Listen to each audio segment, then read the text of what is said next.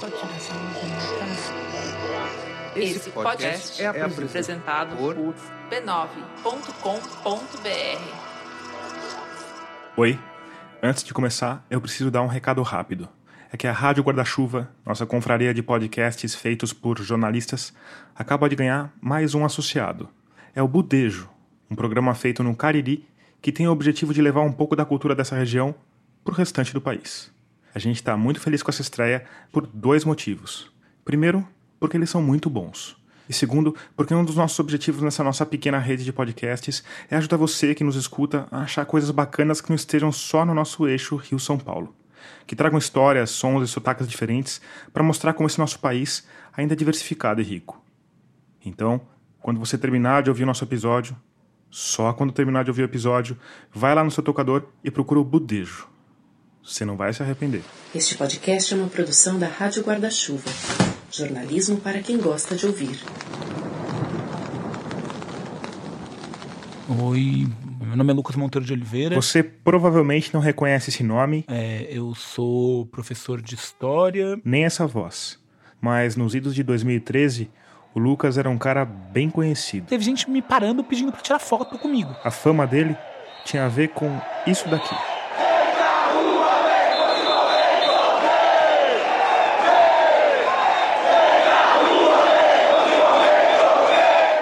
Durante duas semanas de junho de 2013, o movimento criado por ele e por mais algumas dezenas de manifestantes parou a cidade de São Paulo.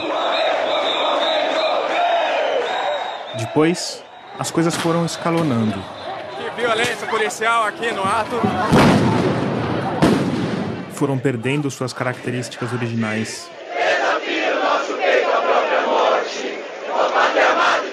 Foram sendo manobradas e cooptadas. Exigimos o impeachment da presidente Dilma Rousseff. Até que seis anos depois, a gente chegou nisso. Brasil acima de tudo, Deus acima de todos. E como isso aconteceu? Como você saiu às ruas para protestar contra o aumento de 20 centavos nas tarifas de ônibus e metrô e acabou ajudando a eleger um governo de extrema direita?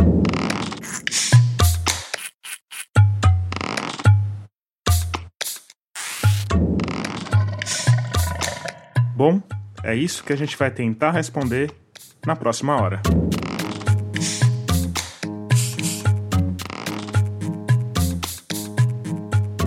Eu sou Tomás Chiaverini e o vigésimo episódio de Escafandro já começou.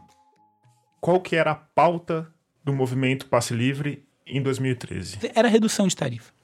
Era que a tarifa voltasse a custar o preço que ela custava antes. Essa pauta única tinha uma razão de ser bem específica.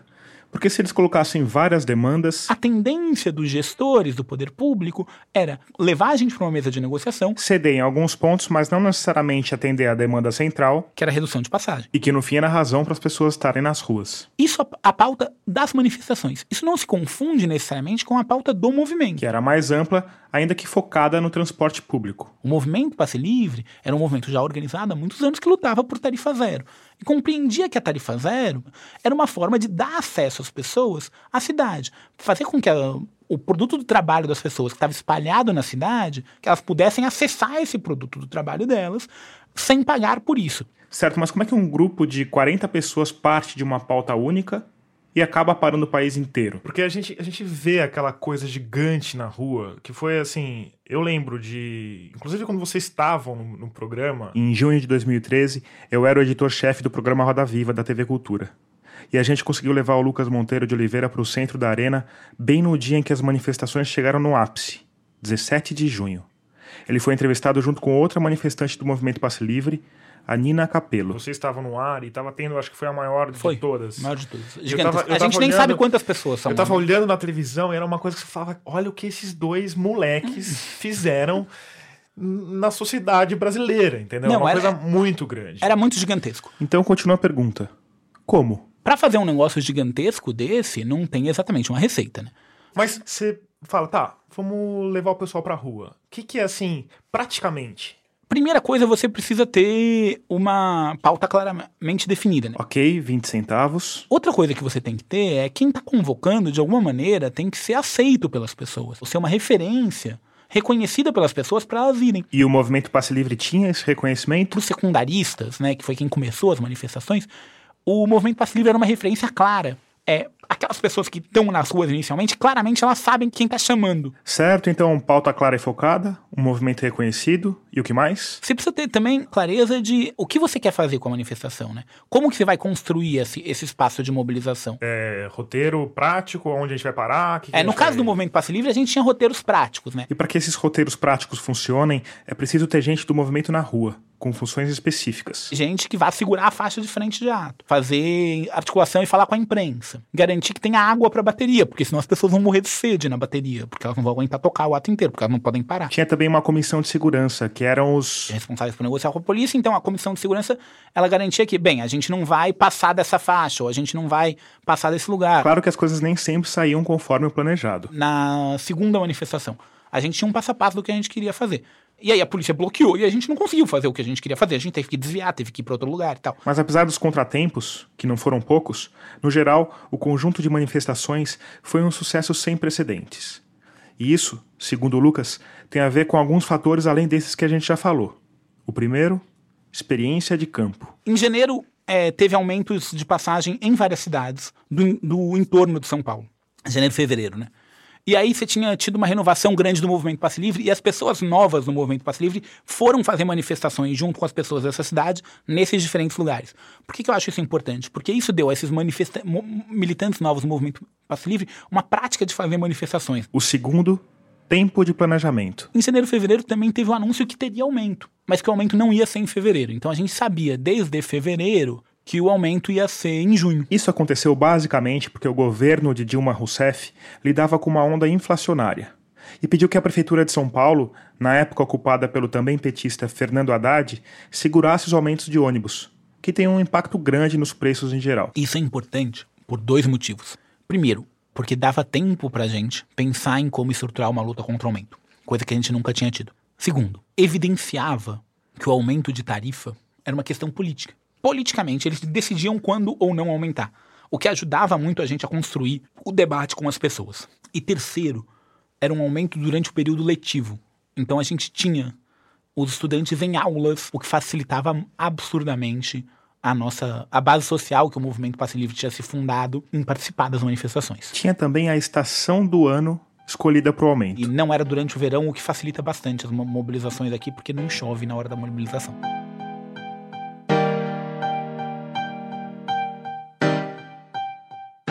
Aí, de posse de todas essas cartas na manga, o MPL começou o planejamento.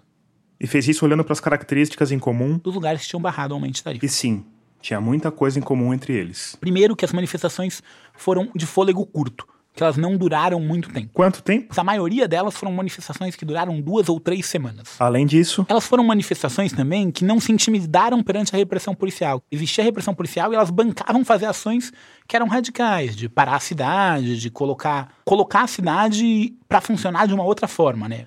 Elas também foram manifestações que não esperaram muito entre uma e outra, elas aconteciam muitas na sequência uma da outra. E por fim, elas foram manifestações que saíram do controle do grupo que tinha chamado ela inicialmente. esse último ponto, segundo Lucas, foi crucial para a revolta ganhar a dimensão que ganhou. a gente não queria manter o controle sobre ela. A gente tinha certeza que precisava ser, além do que o movimento Passe Livre conseguia fazer, mais gente fazendo mais coisa, mais gente tomando a rua, mais gente se mobilizando. O escalonamento foi previsto, então. Foi uma tática. Foi uma tática. Uma tática que deu certo a ponto de surpreender até quem estava por trás dela. A gente olhou para o nosso planejamento depois e a tarifa caiu no dia que a gente previu, né? A gente tinha um calendáriozinho, gente, ó, até dia 19 tem que cair. Vocês começaram quando? As manifestações começaram no dia 6. E aí vocês falaram, bom, a gente vai começar no dia 6. E no dia 19 vai cair. E no dia 19 caiu. É, não, é assim, é impressionante. Então, assim, é claro que 2013 teve muito de espontaneidade, mas teve muito de planejamento, de anos de um movimento social trabalhando e tentando construir aquilo. O MPL tinha nascido oito anos antes, em 2005, no Fórum Social Mundial. A partir de uma demanda clara das pessoas, né?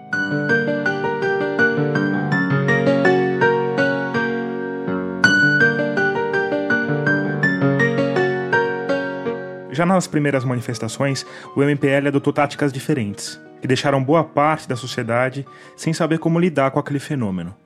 Eles decidiram, por exemplo, que não iam protestar na frente da prefeitura. Se a gente fosse a prefeitura, se a gente tentasse fazer alguma coisa, provavelmente o prefeito ia descer, né, era o Haddad na época, ele ia descer, ia chamar o movimento para negociar, ia fazer daqui, da nossa manifestação um grande ato dele mostrar como ele era uma pessoa bacana. Essa estratégia do PT de diálogo e cooptação não era uma exclusividade da prefeitura paulistana. Quando o PT assume o poder, de um modo geral, é um papel de colocar os movimentos sociais dentro da mesa de negociação, né? E assim tentar tirar o grau de combatividade desses movimentos. Então, em vez da gente ir para a prefeitura, a gente passa ao lado da prefeitura e desce, né, para 23 de maio. E aí é isso, a gente pensa, a gente estava levando umas catracas de papelão, né, é, em madeira, a gente vai descer, vai colocar fogo nessas catracas de papelão e vai baixar uma faixa dizendo que se a tarifa não baixar, a cidade vai parar. Isso vai sair na capa dos jornais. E deu 100% certo, porque isso dava diretamente qual era a pauta nossa. Claro que a coisa não foi assim um passeio no parque, né? A polícia começa a reprimir as pessoas e faz um, um, uma caça às pessoas no centro, né? Mas, mesmo assim... Gente decide na noite de quinta que a gente vai chamar uma manifestação nova para sexta. É, começa um Largo da Batata e desce para Marginal Pinheiros. Nessa manifestação acontece uma coisa curiosa, porque assim, a polícia ela, come, ela chega para reprimir e nessa manifestação tem a primeira aparição clara de um grupo de pessoas que usavam a tática do Black Bloc, mas eles não optam por quebrar coisas nesse momento. Eles fazem um cordão de proteção da manifestação para que a polícia não consiga avançar. E aí eles garantem que as pessoas, outras da manifestação, consigam tomar marginal. E isso não foi combinado com vocês? Não, não foi combinado conosco. Essa era a nossa ideia, né? Essa ideia de não controlar era garantir que tivessem pessoas dispostas a ter uma postura comum com a gente de fazer uma manifestação de tipo radical, que se dispunha a tomar marginal. Ninguém se dispunha a entrar com uma manifestação andando na marginal. Foi o que a gente fez. E dá certo, né? Uma manifestação relativamente pouco reprimida. Essa tranquilidade não ia durar muito. No dia 11, a repressão ela muda de figura, porque eles começam a estabelecer fianças impagáveis. Até 20 mil reais por pessoa. Nesse dia eu tava fazendo DP. Fazer DP é ficar na delegacia dando apoio a quem foi detido. Chegaram umas 20 pessoas detidas e estabeleceram fianças entre 5 e 20 mil. Eu lembro que eu olhei e pensei, fudeu, a gente não tem nenhuma condição de pagar isso. No total tinham estabelecido, sei lá, 100 mil reais em fiança. A gente olhava um pro outro assim, não tem o que fazer.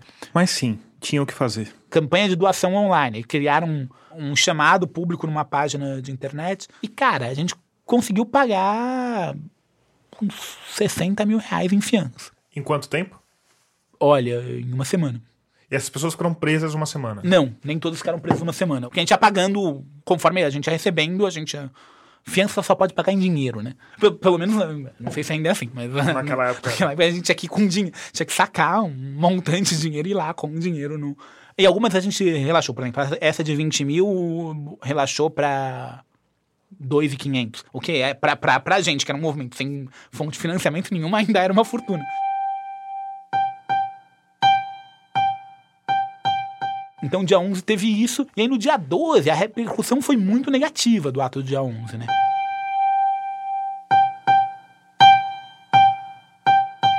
A Folha de São Paulo escreveu: é preciso retomar as ruas de São Paulo, né?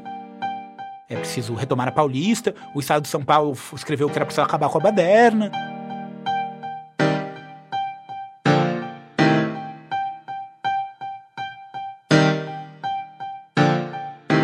E no dia 13 tem uma operação de guerra.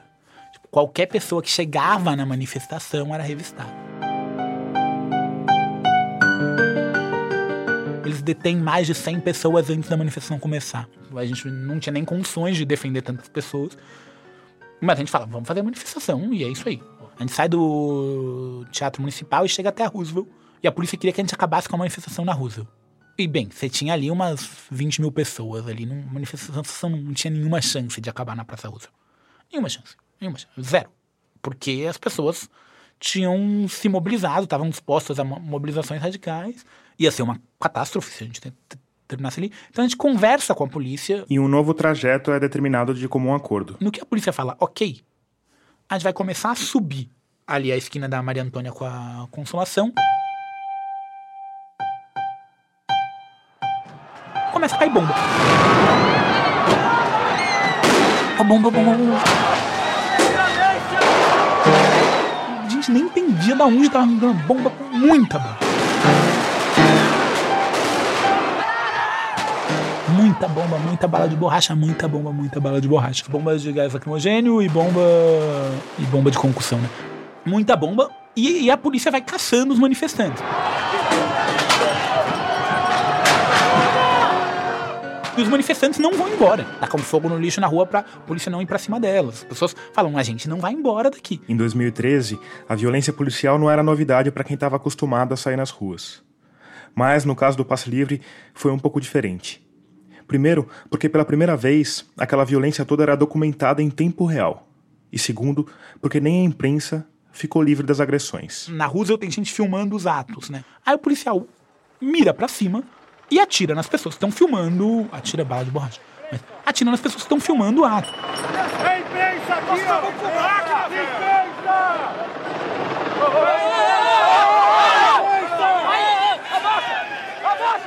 Quando isso está acontecendo, está sendo publicado diretamente no Facebook para o Brasil inteiro ver. A brutalidade da repressão ficou muito evidente. Tem o Sérgio Silva, que era fotógrafo, ainda é fotógrafo, que perde um olho. O né? Sérgio Silva estava cobrindo as manifestações para o jornal Agora e perdeu um olho por causa de um tiro de bala de borracha. Tem a Juliana Valone, repórter da TV Folha. Toma um tiro debaixo do olho e corre o risco também de perder o olho. Ela não ficou cega, né? Ainda bem.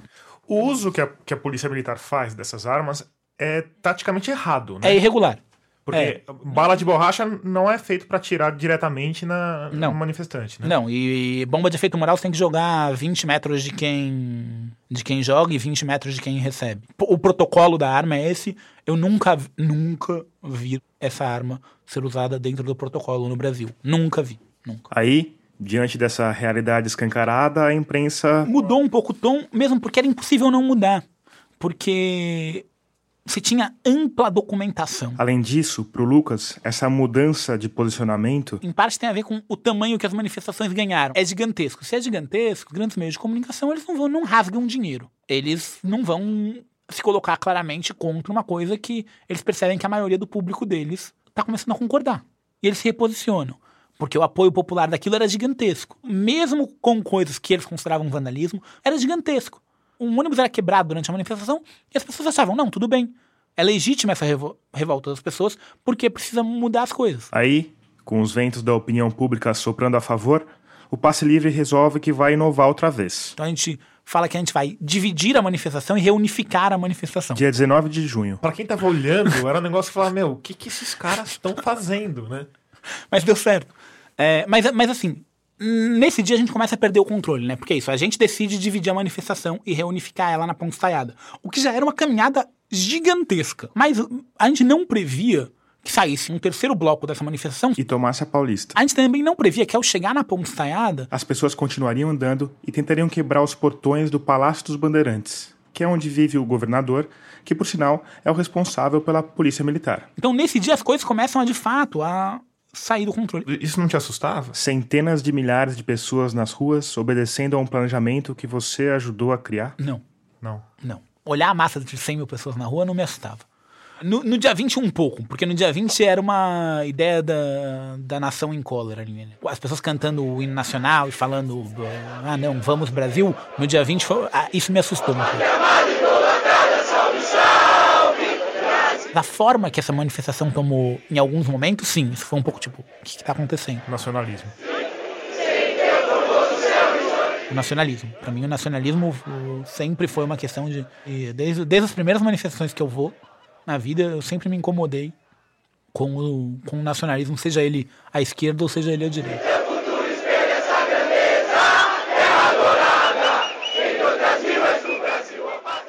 E aí, no dia 19, a gente não chama a manifestação, né? A gente pensa, não, a gente não consegue chamar a manifestação três dias seguidos. Mas Na noite dos 18, começa a explodir manifestação pela cidade toda. Começa uma manifestação chamada, a gente não sabe até hoje por quem, lá na. Estrada do Boi Mirim, extremo sul da cidade de São Paulo. Ela começou às 18 horas da terça-feira. E ela acabou às 18 horas da quarta-feira. Mais de 24 horas ininterruptas De pessoas diferentes tomando as ruas, invadindo o terminal, quebrando o ônibus no terminal. Então, era uma coisa que já estava, nesse momento, completamente fora do controle de qualquer pessoa. E ao longo do dia 19 tem manifestação em vários lugares da cidade. Aí finalmente, Dia 19, no fim da tarde, nós vamos eh, revogar o reajuste dado, voltando à tarifa original de R$ reais. O Haddad vai até o Palácio dos Bandeirantes e, junto com o Alckmin, eles anunciam a redução de tarifa do ônibus, metrô e trem. Esse momento é crucial para os rumos da nossa discussão.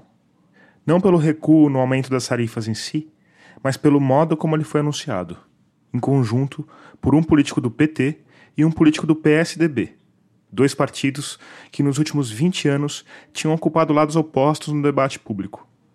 A gente vai falar mais dessa questão, mas por enquanto você precisa saber que depois desse anúncio, o clima das ruas começou a mudar.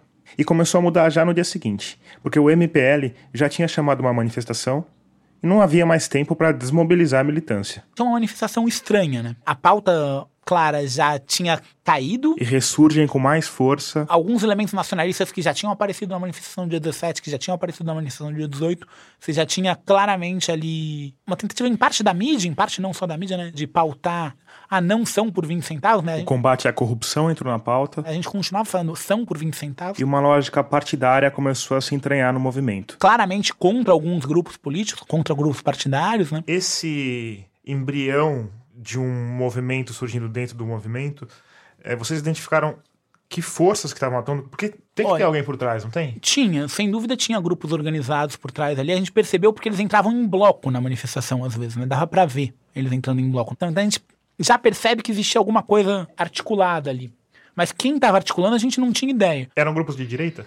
Eu acho que tinha as duas coisas. Tinha grupos de direita, mas tinha grupos que não eram exatamente de direita. E quando você fala que começou a surgir a questão é, contra alguns partidos, era contra o PT? Era contra qualquer partido que usasse vermelho, né? Era contra o PT, contra o PSOL, contra qualquer partido considerado de esquerda. Nesse momento, enquanto a direita começa a tentar sentir a temperatura da água das ruas, a imprensa vai ficando cada vez mais simpática às manifestações. E aí existe um esforço midiático claro de colocar a pauta é, anticorrupção ali que essa pauta anticorrupção tinha também um respaldo social grande naquelas pessoas ali? Tinha.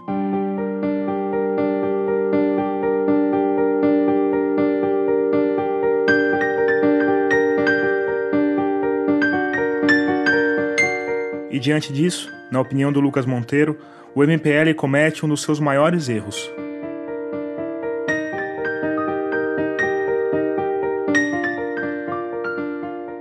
As ações políticas, depois que elas vencem, elas têm uma tendência a perder a sua potencialidade criativa, né? Com o movimento Passe Livre isso não foi diferente, né? O movimento ele não soube oferecer para essas pessoas que queriam participar politicamente e que tinham se aproximado da política por conta do movimento Passe Livre, uma forma de se organizar politicamente. Ao mesmo tempo que a gente passou por um processo gigantesco de discussões internas sobre como o movimento devia se estruturar e tal, e a gente se perdeu muito nessas discussões internas. E enquanto o MPL mergulhava em discussões sobre o próprio futuro, surgiu um outro movimento que, numa olhada rápida, podia parecer bem semelhante ao passe livre. Eles usam um nome de propósito para confundir as pessoas. Em vez de Movimento Passe Livre, Movimento Brasil Livre.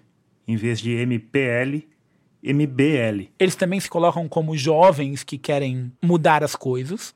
E eles também se colocam como não centralizados. Ao mesmo tempo que eles são muito centralizados, eles se vendem como não centralizados. Eles também se colocam como independentes, o que se provou de, de fato depois que era mentira, né? Porque afinal eles viraram deputados. Nossa campanha não tem empreiteira, não tem dinheiro público, não tem cacique político. Só tem você. Nos ajude a continuar lutando. Kim Kataguiri 2555. Ao mesmo tempo que surge o outro movimento que tenta cooptar o que a gente tinha feito, né? A palavra de ordem do MPL do passe livre era vem, vem pra rua, vem contra o aumento. E aí surge um movimento vem que registra rua. como vem, se registra como vem pra rua. Pro Lucas, esses movimentos ganharam força também porque. Quem estava no poder era um grupo associado à esquerda, Partido dos Trabalhadores. E aí, ao invés de tentar cooptar essas manifestações, como ele tenta cooptar vários movimentos sociais ao longo da sua história, ele deslegitima essas manifestações. Fala, não, eu não tenho nada a ver com essas pessoas, são as pessoas que não agradecem o PT pelo que, pelo que o PT fez por eles. E aí a direita fala, então a gente vai cooptar isso. E eles sabem explorar esse terreno com muita eficácia.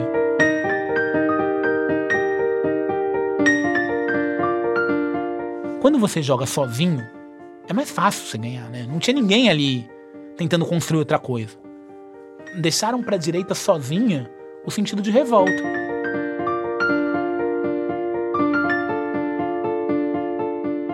A próxima pergunta é uma homenagem a você meu ouvinte amante das teorias da conspiração. Você acredita na tese da CIA? Não, evidentemente que não. Você já deve ter ouvido a tese. Os protestos foram fabricados sob medida para desestabilizar o governo. Os motivos variam de acordo com quem formula, mas o suposto interesse dos Estados Unidos no nosso petróleo quase sempre está entre eles. Porque as pessoas falam, ah, não, porque a CIA financiou vocês. Falo, gente, a gente tem a mesma vida do que a gente tinha antes. Do que vocês estão falando? É uma coisa muito maluca. É meio maluco mesmo. Por outro lado, essa ideia de que tenha acontecido algum tipo de ação externa continua repercutindo. As manifestações de 2013 chegou num determinado momento que ela virou uma coisa eminentemente de interesse político e de interesse político contra o governo para negar a política. Esse áudio é de uma entrevista que o ex-presidente Lula deu à Telesur no final de 2019. E acho que isso tinha muito a ver com a Primavera Árabe, tinha muito a ver com o que aconteceu na Turquia. E o que afinal a gente sabe sobre esse assunto? Que pistas concretas a gente tem para dizer se em algum momento essa revolta popular passou a ser manipulada por interesses externos? É sobre isso o nosso próximo bloco.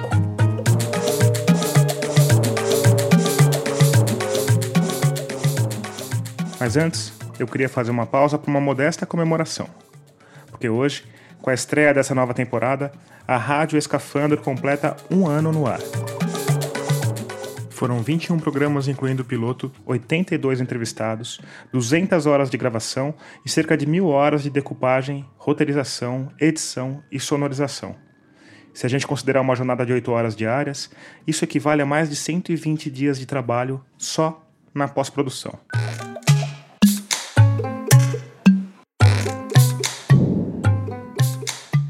E isso é só a pós-produção. Antes dela, para cada episódio, tem horas de pesquisa para entender o assunto e definir os melhores entrevistados. Tem a produção, para convencer as pessoas a falarem com a gente e concatenar as agendas. Tem o deslocamento até os entrevistados. E tem as entrevistas propriamente ditas. Tem a garimpagem de áudios de arquivo, as gravações em campo e tem a divulgação nas redes sociais que faz você ficar sabendo sempre que um episódio sai do forno. Quer dizer, é muito trabalho, é um trabalho que exige dedicação exclusiva e que é financiado só pelos ouvintes. Então, se você gosta dos episódios da Rádio Escafandro e quer que eles continuem a chegar nos tocadores, essa é uma boa hora de se tornar um colaborador. Para fazer isso, é só ir lá em catarse.me barra escafandro e escolher o valor com o qual você quer contribuir. Se você não gosta do Catarse, tudo bem também. Vai lá em radioescafandro.com, clica na aba Apoie e escolhe alguma outra forma de colaborar. E por fim, se você está sem dinheiro, mas é ouvinte frequente, também pode ajudar o projeto. Um bom jeito de fazer isso é contar para alguém sobre o podcast. Outro jeito é compartilhar o conteúdo da Rádio Escafandro nas redes sociais. Eu estou no Twitter, no Facebook e no Instagram como arroba Rádio Escafandro e arroba Tomás Chiaverini.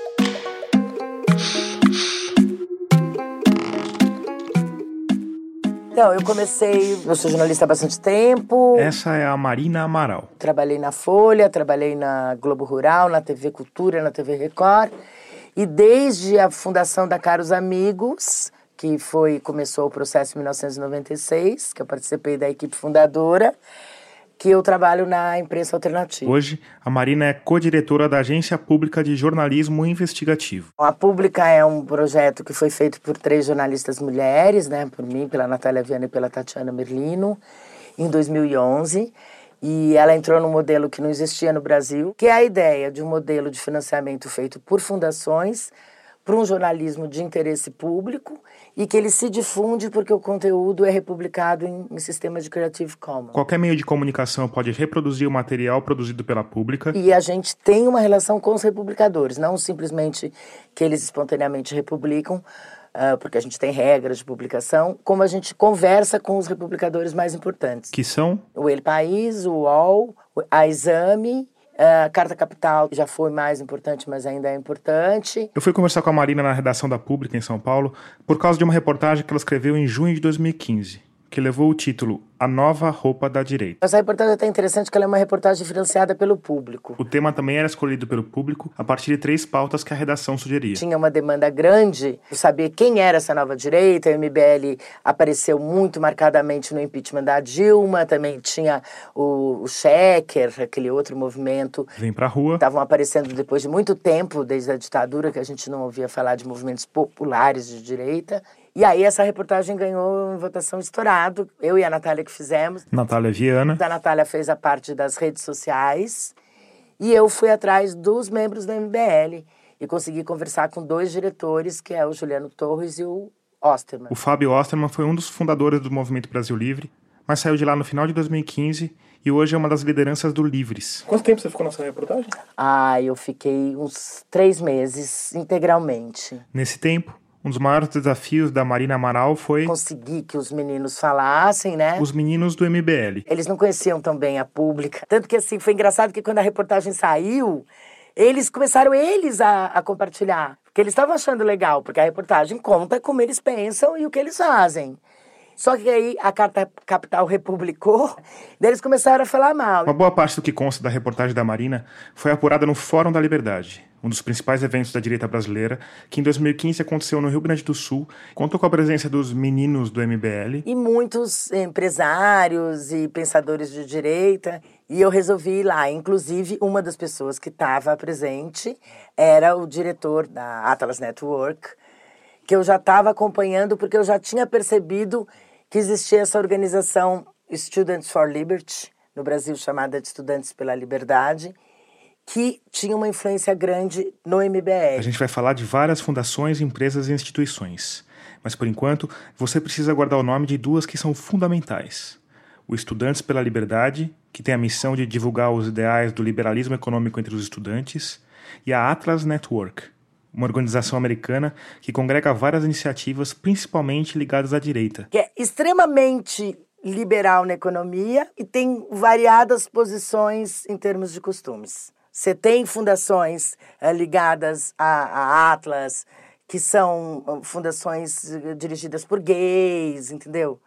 Você tem fundações mais libertárias e você tem fundações que são completamente puritanas nos costumes e, e, nos Estados Unidos eles têm um papel muito grande no negacionismo climático, que não sabemos como isso vai vir para cá agora, né? Uma coisa para se prestar atenção. No Brasil tem muita gente recebendo dinheiro da Atlas, que em 2013, na época dos protestos do Passe Livre, tinha um orçamento nada modesto de mais de 11 milhões de dólares. Esse dinheiro vinha de várias empresas, principalmente americanas, mas também de um tal de Donors Trust, que é uma iniciativa uh, das empresas do, dos COC. Esse é outro nome importante.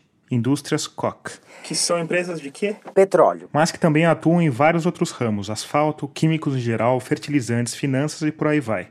Em 2018, os irmãos Koch foram apontados pela Bloomberg como a segunda família mais rica do mundo. Com um patrimônio de 100 bilhões de dólares. Mas eles são. Não é só a economia que os move. Porque os Koch são muito puritanos e são muito América Grande e racistas e moveram campanhas contra a campanha civil pelos direitos dos negros nos Estados Unidos. Muita gente diz que eles eram financiadores do Ku Klux Klan. E em relação a governos, eles têm um, uma proximidade com o poder nos Estados Unidos? Então, eles tinham uma ligação com o Tea Party. Mas, assim, o Tea Party é um movimento, entendeu? Ele não é um partido. Inclusive, a ideia do Chafuan para o Brasil... O Alejandro Chafuan, na época era o presidente da Atlas Network. Era que os meninos do MBL compusessem um movimento também, não um partido porque os movimentos influenciam os partidos. Então, para ficar bem claro, segundo a apuração da Marina Amaral, o Students for Liberty, que no Brasil ganhou o nome de Estudantes pela Liberdade, recebe dinheiro da Atlas Network, que por sua vez recebe dinheiro das indústrias Koch. Além disso, os Koch também injetam dinheiro no Estudantes pela Liberdade por meio de outras organizações. Todo mundo jogando dinheiro. Todo mundo jogando dinheiro no Students for Liberty. Todo esse fluxo de financiamento e de influência foi parcialmente confirmado pelo presidente da Atlas Network em pessoa, Alejandro Chafuén. Foi muito engraçado, porque eu era uma estranha no ninho. Porque eu cheguei ali. Ali, no caso, é o Fórum da Liberdade aquele evento conservador que a Marina foi cobrir em Porto Alegre. Eu fiquei louca pra ir atrás desse Chafuã, né? Mas eu não podia dar muita bandeira logo de cara. E daí eu falei depois, ah, eu também eu queria conversar com alguém de fora. Interessante, eu achei o Alejandro Chafuén, porque ele é de uma uma organização grande, né? O pessoal da assessoria deu uma desconversada, enrolou um pouco, até que. Ele estava dentro de uma salinha ali, com o laptop ali. Eu entrei na salinha e falei: Oi, tudo bem? Ele. Ah, não, mas entrevista o Kim. Kim Kataguiri. Aí eu falei, não, eu queria conversar um pouco com você, com o senhor mesmo. E aí eu comecei a fazer as perguntas, ele começou a ficar super desagradado, mas ele não tinha como me expulsar, porque eu tava assim, sentada do lado dele. Até a última pergunta, quando eu cheguei na, na Fundação Charles Koch, daí ele ficou realmente aborrecido. E ele disse: a Atlas recebe 1% de dinheiro dos Koch, o que não é verdade. E o, EP, o Estudantes pela Liberdade, eu não sei. Ele falou isso. E daí ele levantou e saiu e fugiu de mim. Mas daí eu falei, ah, então é isso mesmo, aí é que tá o negócio. Se ele disse eu não sei, é porque eles recebem. Mas afinal, o que esses caras vieram fazer no Brasil? No Brasil, o Estudantes pela Liberdade correu por fora, por isso que a gente não entendia de onde vinham os meninos. Porque eles não entraram em partido, eles não foram nas universidades, porque o movimento estudantil era muito fortemente de esquerda, eles não conseguiam entrar. Então eles começaram a mandar convites para jovens líderes interessados em polícia, teve o Juliano Torres, que era um dos membros do Estudante pela Liberdade no Brasil, foi fundador do Novo também, do Partido Novo. O cara foi aprender a criar partidos de direita. Sabe, o Fábio Osterman, ele fez o Estudantes pela Liberdade e depois foi para o Livres. Mas antes disso, nos idos de 2013, enquanto esse pessoal ainda procurava um espaço para atuar, o Brasil se viu diante das manifestações do passe livre a cartilha deles é muito observe como a esquerda consegue a juventude, né? Então eles começaram a observar e se espantar com a quantidade de gente que o passe livre tinha conseguido levar para a rua e começaram a ir nas manifestações. E aí, quando houve aquela virada que várias pessoas de direita estavam nas manifestações, que a gente, até hoje, eu também não consegui descobrir como isso aconteceu, eles dizem ter sido surpreendidos também.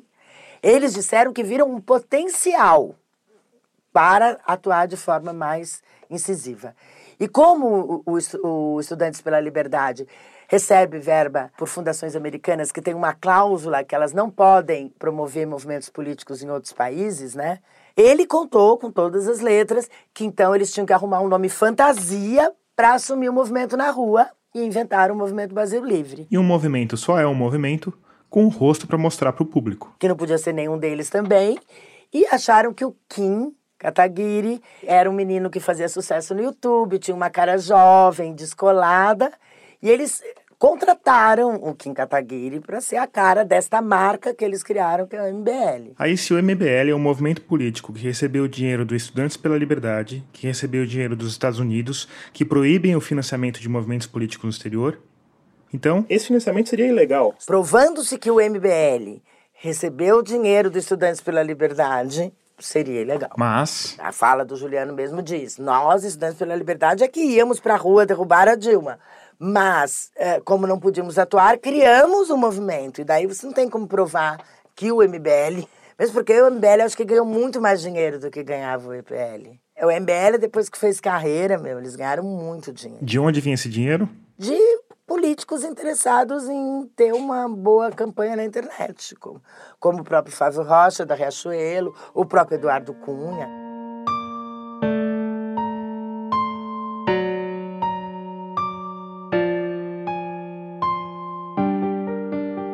Nesse momento, você, meu ouvinte adepto das teorias da conspiração, deve estar tá aí, mentalmente implorando: pergunta sobre o petróleo, pergunta sobre o petróleo. Então, Marina Amaral, e o petróleo? Eu acho que é muito fácil você pensar, ah, Coque patrocina, Coque é petroleira, Coque quer petróleo. Mas para a Marina, essa movimentação toda à direita tem menos a ver com petróleo e com questões geopolíticas e mais a ver com ideologia. Estudantes pela Liberdade, eles atuam no mundo inteiro. Em muitos lugares onde não tem petróleo. Ali a ideia era: vamos derrubar esse, esse governo, porque é um governo que cada vez gasta mais, é um governo do Estado grande. Um governo comandado por uma mulher com um passado de guerrilheira. E para esses caras, nunca ela vai deixar de ser isso. Acho que eles se preocupavam muito mais com ela do que com Lula. Acho que a Dilma, ela brigou muito mais com os bancos, por exemplo, do que o Lulinha Paz e Amor. E ela era mulher. E eu acho que isso irritou os conservadores de uma maneira muito profunda. Para os militares brasileiros foi muito mais difícil de aceitar.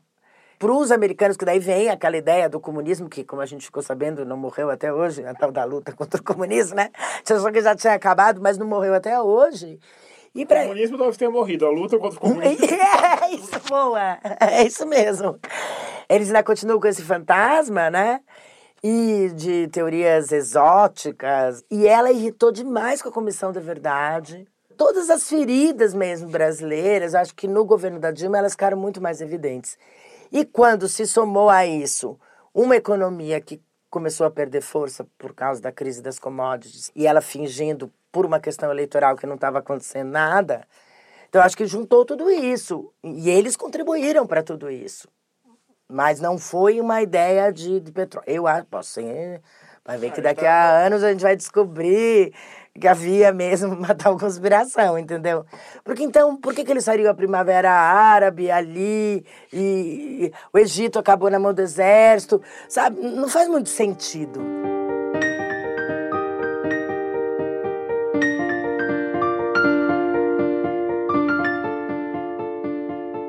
Desde 2013, vários setores da nossa sociedade tiveram suas entranhas reviradas em público. O empresariado, a classe política, a justiça. Poucas vezes na história do país a gente passou tanto tempo discutindo as engrenagens que moldam a nossa nação. E uma dessas engrenagens me desperta uma curiosidade especial. Como é que você viu a atuação da imprensa nesse arco histórico de 2013 até hoje? Ah, é difícil dizer. Eu acho assim. É, é, são casos diferentes. Por exemplo, no caso do impeachment uh, da Dilma, eu acho que houve muitos erros da imprensa, mesmo em, do jeito que foi noticiado, não se examinou a fundo que a questão do, que estava por trás do, do impeachment era uma questão fútil. E a outra coisa é a Lava Jato, que daí eu já acho bem mais complexo porque eu acho que é verdade que a imprensa comeu na mão do Ministério Público e da Polícia Federal. Mas para Marina, é difícil imaginar a imprensa agindo de outra forma. Desde a Constituição de 88, desde a existência do Ministério Público, o Ministério Público é a maior fonte da imprensa. Era natural a imprensa achar que um juiz que estava desde o caso do Banestado, tentando investigar a corrupção. O atual ministro da Justiça e Segurança Pública Sérgio Moro. E ele estava liberando tudo da operação para a imprensa, a imprensa ia ficar ali mesmo. É claro que daí os excessos foram acontecendo e o povo perdeu a mão completamente, né? Você tinha que ter outros repórteres indo investigar, por exemplo, a alegação das pessoas que estavam presas. A imprensa brasileira tem uma mentalidade muito punitivista, né? É louca por uma cadeia, né? Ignora um sistema carcerário absurdo que a gente tem, ignora que 40% das pessoas são presas sequer foram julgadas. Então, por exemplo, tem um repórter que entregou uma matéria agora, que vai sair amanhã, sobre as pessoas que foram inocentadas da segunda instância na Lava Jato. Tem uma das pessoas que ficou presa sete meses provisoriamente. E essa pessoa depois foi inocentada na segunda instância. Quer dizer, e, e aí? A vida do cara foi destruída. Ao mesmo tempo, grupos como o MBL e o Vem Pra Rua ganharam um espaço exagerado. Porque eram pessoas que fizeram sucesso na internet por um tempo e a imprensa, buscando quem eram os novos movimentos de direita, ficou dando palanque para um monte de gente que era absolutamente insignificante. Ah, para dizer, havia um movimento de esquerda, agora tem um movimento de direita, os dois merecem o mesmo tratamento. Você chamar o MPL, o movimento Passe Livre, e dizer que isso era a mesma coisa do que meia dúzia de sujeitos que apareceram de gaiato no navio, isso que deu força para eles crescerem também. Além disso, a imprensa brasileira, no geral, também não foi investigar quem eram esses grupos. Tinha nos sites da esquerda umas ideias meio conspiratórias. que Era conspiração. Né? É! Daí falavam que eles recebiam dinheiro do Koch, mas não tinha nenhuma explicação. Parecia muito estranho o Koch lá nos Estados Unidos dar dinheiro para alguém derrubar a Dilma. Que sentido faria isso?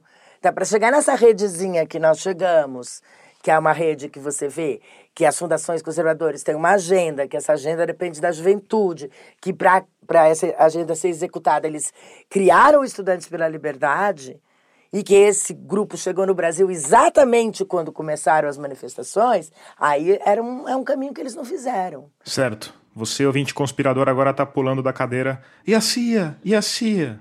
Marina, e a CIA? Eu não duvidaria que um Alejandro Chafuen, que é um argentino que se naturalizou americano depois da ditadura argentina, quer dizer, depois de ter visto tudo o que aconteceu no país dele, e ele é um homem de extrema confiança de toda a direita, tem uma relação com a CIA. Eu não duvido, porque tudo que é feito fora dos Estados Unidos, os Estados Unidos quer saber, né? A gente entrevistou um procurador, eu e a Natália, nos Estados Unidos recentemente, sobre um outro assunto. E ele falou, por exemplo, que todos os documentos da Lava Jato iam para a FCPA, que é aquela frente anticorrupção, e de lá imediatamente é distribuído para a CIA e NSA. Se os caras atuam, não, você não sabe, mas que eles estavam sabendo de tudo, com certeza eles estavam sabendo de tudo.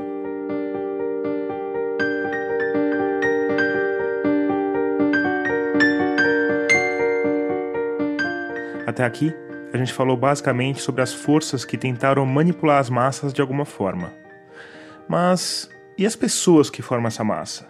Que valores e motivações a gente consegue identificar por trás dessa comoção toda? Eu sou professor hoje da Escola de Artes, Ciências e Humanidades, é o que é conhecida como USP Leste, né? Esse é o Márcio Moreto. A minha formação foi em Ciência da Computação, mas desde que eu comecei a lecionar em 2013, eu tenho migrado para outros temas. Ele é coautor do livro Escolas de Luta, sobre o movimento estudantil dos secundaristas. E já faz alguns anos que, que eu tenho estudado no, no GEPOPAI. GEPOPAI é o Grupo de Pesquisas em Políticas Públicas para o Acesso à Informação, ligado à Universidade de São Paulo. E o Márcio estuda principalmente a polarização no debate público. Tanto com pesquisa de opinião e manifestação, quanto é, analisando mídias sociais. A partir dessas análises, é possível ver quando essa polarização começa a se intensificar.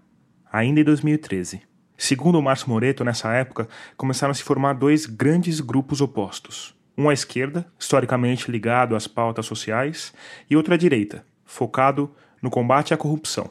E aí. Você tem o campo que é por mais direitos sociais se voltando contra o campo que é anticorrupção. E o campo anticorrupção se voltando contra o campo por, por mais direitos sociais.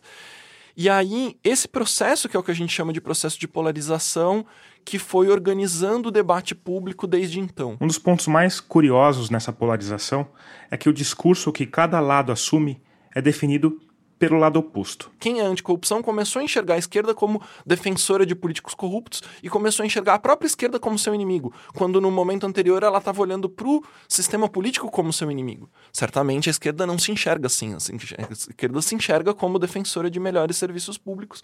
E a esquerda fez uma coisa parecida, começou a olhar para esse campo antipetista que estava se formando como seu, como seu inimigo, porque ela enxerga esse campo antipetista não como um campo anticorrupção, mas como um campo que é defensor de privilégios, como uma classe média que tá que é defensora de privilégios. Que também não se vê assim. Exato. E aí os dois campos começam a olhar um para o outro como seu inimigo e aí isso começa a organizar o debate público. E é louco isso porque quando você olha para o outro dessa forma e o outro se olha de uma forma completamente diferente da que você enxerga, é, você inviabiliza o diálogo, né? Exatamente, é, e por isso que a gente tá, a gente tem uma esfera pública degradada desde então. Até 2013, o debate ele estava organizado de uma maneira muito mais cheia de, de nuances. Então, em particular, existia uma, uma separação dos públicos mais ou menos clara entre a sociedade civil e o Estado, tanto exigindo do Estado melhores serviços públicos, quanto gritando contra a corrupção. De qualquer forma, é a sociedade civil se voltando por melhorias do Estado, de alguma forma contra o Estado. Essa separação, a gente vê claramente que ela vai se dissolvendo em 2014, no começo de 2014, para a formação de dois polos.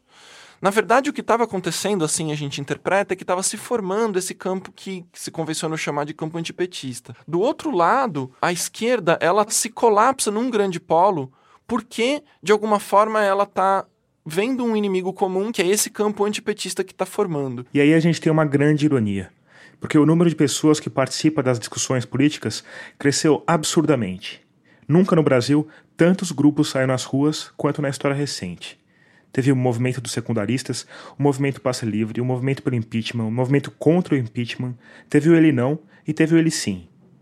Por outro lado, conforme o debate ele vai ficando polarizado, você vai degradando a qualidade desse debate. Então, a riqueza que poderia surgir de você ter um, muito mais cidadãos participando do debate, essa riqueza ela é simplificada numa disputa que no fundo é uma disputa entre só duas ideias. Para o Márcio Moreto, isso tem a ver com uma crise da democracia, que tem a ver com uma crise dos partidos políticos. Uma dificuldade dos partidos se diferenciarem. Lembra do Haddad e do Alckmin anunciando juntos o recuo no aumento das tarifas? Pois é. Depois, mais para frente, você tem o, uma eleição em 2014 que mobilizou principalmente a base militante de Dilma Rousseff. E assim que ela assume, ela começa a tomar um monte de, de, de atitudes de, de, um governo de austeridade que era o que se, se, se dizia que seria a plataforma do, do Aécio. Ficou muito difícil distinguir os dois.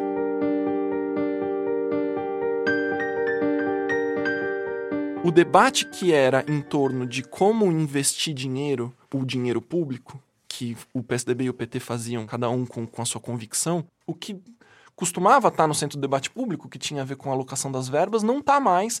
Porque, essencialmente porque a esquerda comprou o discurso da austeridade. Ela enxerga que não existe saída que não seja controlar os, os gastos públicos. E aí, quem consegue se apresentar como diferente é quem trouxe o debate para outro campo, um campo em que há diferenciação um campo em que você tem, de fato, um, um grupo que defende valores conservadores, do outro lado você tem um grupo que defende valores progressistas, e aí você puxa o debate público para outro lugar. E aí? Brasil acima de tudo, Deus acima de tudo! Então o Bolsonaro traz o debate para a questão da corrupção e para a questão do, dos costumes, para a questão do conservadorismo.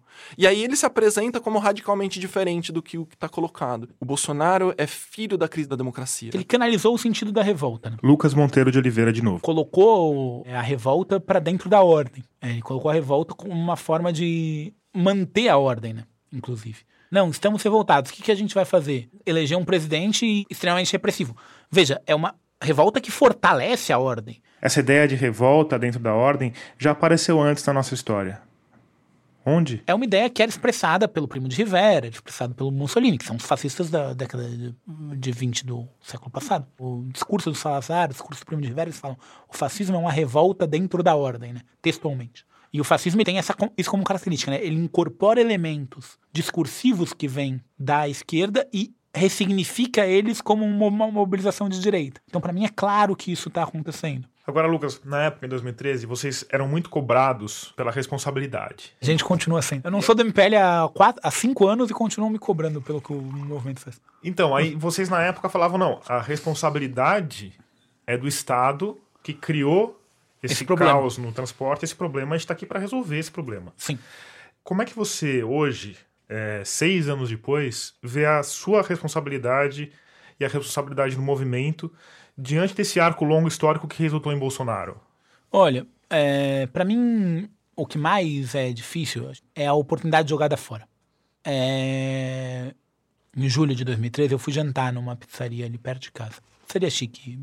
E aí eu vejo que tá um, uma conversa entre os garçons. Assim. Aí um dos garçons toma coragem e se aproxima. Ah, você não é um menino do MPL? Eu falo, sou, sou sim. E o garçom responde. Eu queria dizer que, é, que a gente conversou aqui entre a gente e a gente tá com vocês, viu? Aí, bem, eu, eu, janto e tal. Aí, quando eu tô saindo, o cara que tava fazendo os drinks, o barman, levanta o braço e grita: a luta continua. Pro Lucas, manifestações como essa mostram que. A gente tinha ali, em julho de 2013, uma possibilidade de inserção, de mobilização, que era gigantesca. E que era, claramente, uma ideia de transformar como a gente estava vivendo. A gente não soube lidar com isso. A gente não soube como dali a gente pode avançar para conseguir mais coisas. E é o que me faz sair do movimento, né? Você se arrepende? No sentido, não. talvez, se a gente pensar que não, se não existisse passe livre, talvez não existisse impeachment, talvez não existisse Bolsonaro. Eu, eu acho que, é, é, assim, existiu uma insatisfação latente em 2013, né? O que o passe livre tentou fazer foi pautar à esquerda essa mobilização latente que existia lá. Depois, ele foi derrotado. Mas se ele não se mobilizasse ali, poderia se mobilizar à direita desde o início. É, então, não, não me arrependo nem um pouco de 2013 em si. Mas eu acho que a gente, coletivamente, a gente errou a partir dali, errou. Mas isso não quer dizer que eu me arrependa. A gente, faz, a gente não faz história da maneira que a gente escolhe fazer, né? A gente faz dadas as condições materiais que são colocadas ali.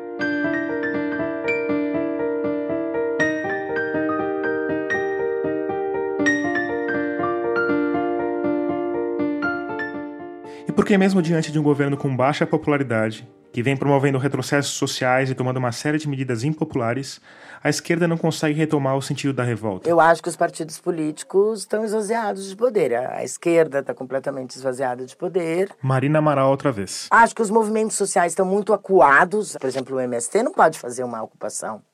Como o MST vai fazer uma ocupação agora é partir para o suicídio. Os fazendeiros estão todos armados. A repressão às manifestações se tornou muito mais sofisticada. Fazer uma manifestação com um grau de contestação grande se tornou muito difícil depois de 2013, porque elas são cercadas logo do início. Desde o começo do ano, o Passe Livre voltou às ruas contra um novo aumento de tarifa, de R$ 4,30 para R$ 4,40.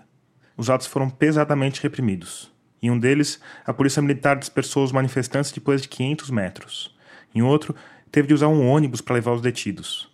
Vários casos de abuso evidente de uso da força foram documentados em vídeos e fotos. Você teve centenas de pessoas processadas criminalmente. Mas você acha que o que muda é fundamentalmente a repressão? Eu acho que a repressão é central. Tipo, a partir do momento que você tira a repressão, vira um, Não. uma festa. Muda o, o que você quer fazer com a manifestação também. Como que você vai organizar ela, né? Você vai tomar Champanhe, champanhe ou você vai... tirar selfie com a tropa de choque? Ou você vai tomar uma rua. Você vai tomar champanhe ou você vai ocupar uma via de alta, de alta circulação que não pode ocupar. É mais difícil fazer esse tipo de manifestação? É.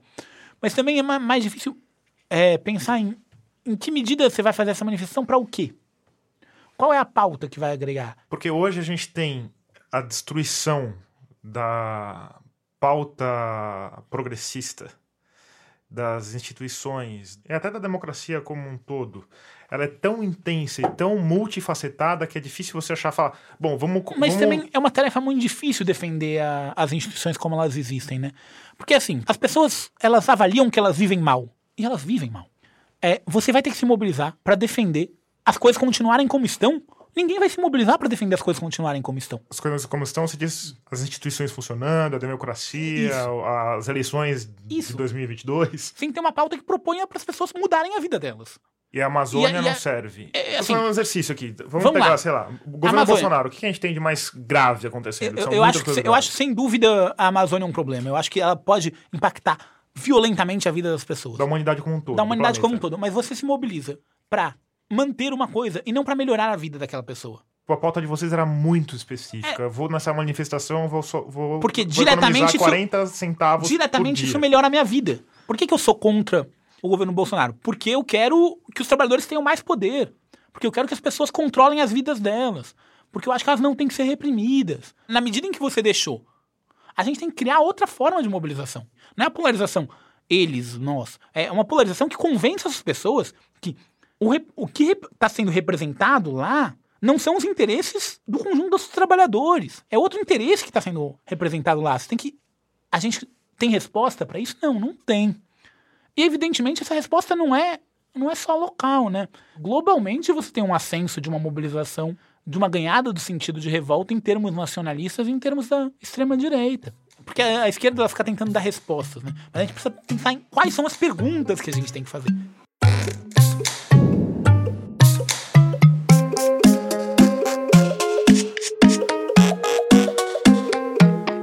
Termina aqui o vigésimo episódio de Escafandro. A trilha sonora desse episódio é do Paulo Gama, a mixagem de som do Vitor Coroa. E a captação de áudio em estúdio foi operada pelo João Pontoni. Eu sou Tomás Chiaverini e concebi, produzi e editei esse podcast. Obrigado por escutar e até o próximo mergulho.